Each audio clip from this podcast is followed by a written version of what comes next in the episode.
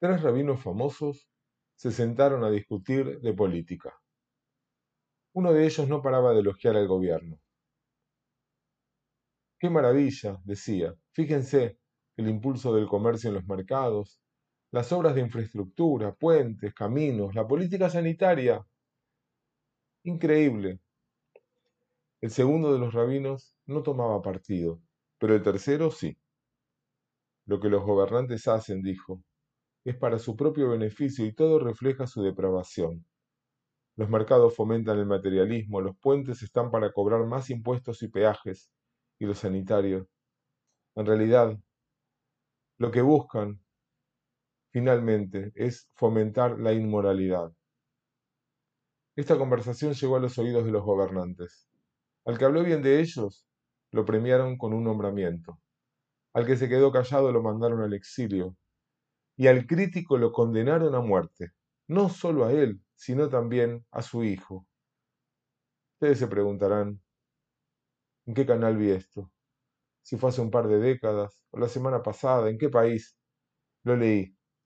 Lo leí no en Twitter, lo leí en el Talmud, en la página 33b del Tratado de Shabbat, y sucedió hace 1800, 1900 años. Quienes gobernaban eran los romanos. Los condenados a muerte fueron Rabí Shimon Bar Yochai junto a su hijo Rabí Eleazar, pero los dos escaparon. Primero en Beit Midrash, una casa de estudios, y luego, cuando se endureció la búsqueda, se refugiaron en una cueva secreta en la que estuvieron doce años sin hacer otra cosa que rezar y estudiar Torah. Dice la leyenda que adentro milagrosamente brotó un manantial y creció un árbol de cuyos frutos comieron todo ese tiempo. Cuando pasaron los doce años, apareció el mismísimo profeta Elías, Eliyahu Naví, para informarles que el emperador había muerto y el decreto de muerte había sido cancelado. Después de tanto tiempo, salieron a la luz. Y lo primero que vieron al volver a la sociedad que habían dejado fue a un granjero que trabajaba duro detrás de su arado, luchando por alimentar a su familia con el sudor de su frente. Convencido de ser piadoso, Rabí Shimón miró a ese trabajador con desdén y dijo que estaba perdiendo el tiempo dedicándose a algo tan poco elevado, en vez de estudiar Torah, que es eterno. Todo lo que miraban, Rabí Shimón y su hijo Rabí Eleazar, con ojos de prejuicio y burla, ardía y era literalmente incinerado, como si salieran rayos de sus ojos.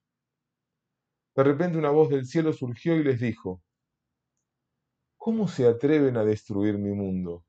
Vuelvan a la cueva. No entendieron nada. Otra vez en la oscuridad y solos, se hicieron la misma pregunta que nos hacemos nosotros en estos y Yamim Noraim.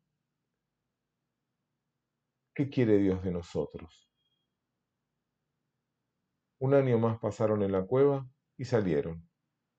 Rabí Eleazar no cambió, pero su padre sí y ahora viajaba por el mundo reparándolo y sanándolo con bondad. Una antigua historia sobre alguien que se siente por encima del resto y la vida lo pone en la situación de revisar cuál es su propósito esencial y le da la posibilidad de aprender en ese proceso. Cada vez que la leo descubro algo más que me revela algo de nuestro mundo. Este hombre no podía ver logros en los otros, y doce años de reclusión solo le sirvieron para radicalizarse todavía más y afianzar su propio sistema de justicia. Nadie valía lo que él, nadie tenía las cosas tan claras, los objetivos tan bien puestos. Tal vez por eso tuvo que volver a encerrarse, para entender que el mundo necesitaba más de su bondad que de su juicio, de su empatía y compasión más que de su desdén. Hace ya un año y medio que comenzó la pandemia y tuvimos que irnos a vivir a nuestras cuevas. Y fuimos testigos de un mundo que mes tras mes se fue de un extremo a otro, oscilando a tientas, incierto, inestable. En este tiempo sufrimos todo tipo de deterioro, físico, espiritual, económico.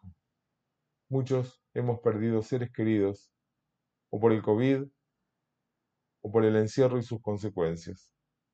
y no podemos dejar de pensar en ellos. Este Rosh Hashanah.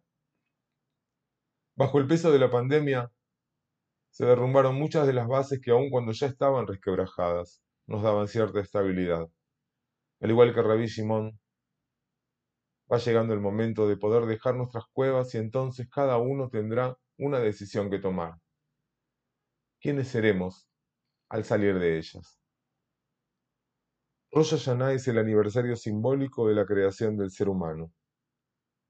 ¿Podremos recrearnos en reinventarnos al regresar al mundo o seremos los mismos?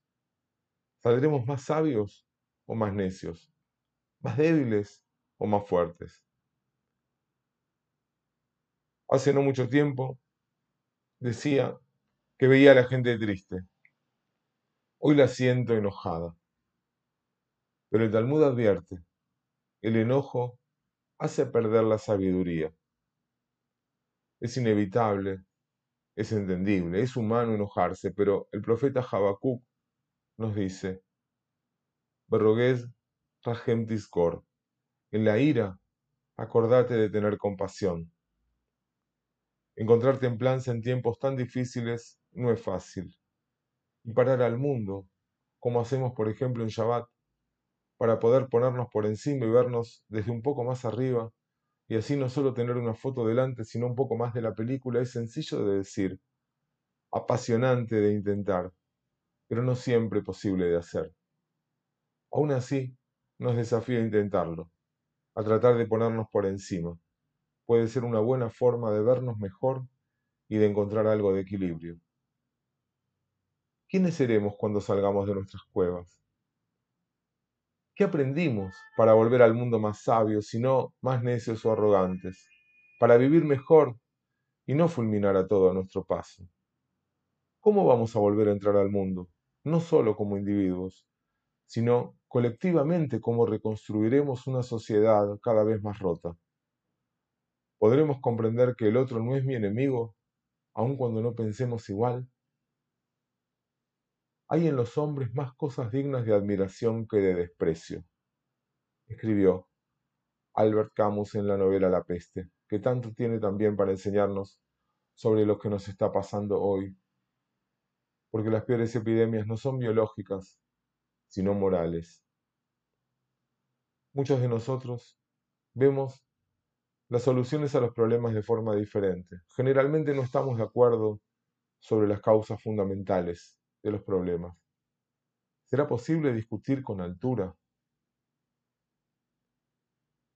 Yo creo que podemos tener éxito.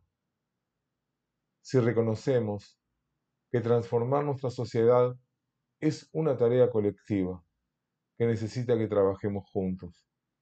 Las mejores ideas surgen cuando nos damos permiso de desafiar nuestros marcos preconcebidos y eso se logra explorando los matices de la posición del otro y no siempre empecinados en los nuestros. Hay muchos puntos en los que nuestros valores o resultados deseados están más cerca de lo que pensamos. Pero esta mirada implica el reconocer lo bueno en los demás.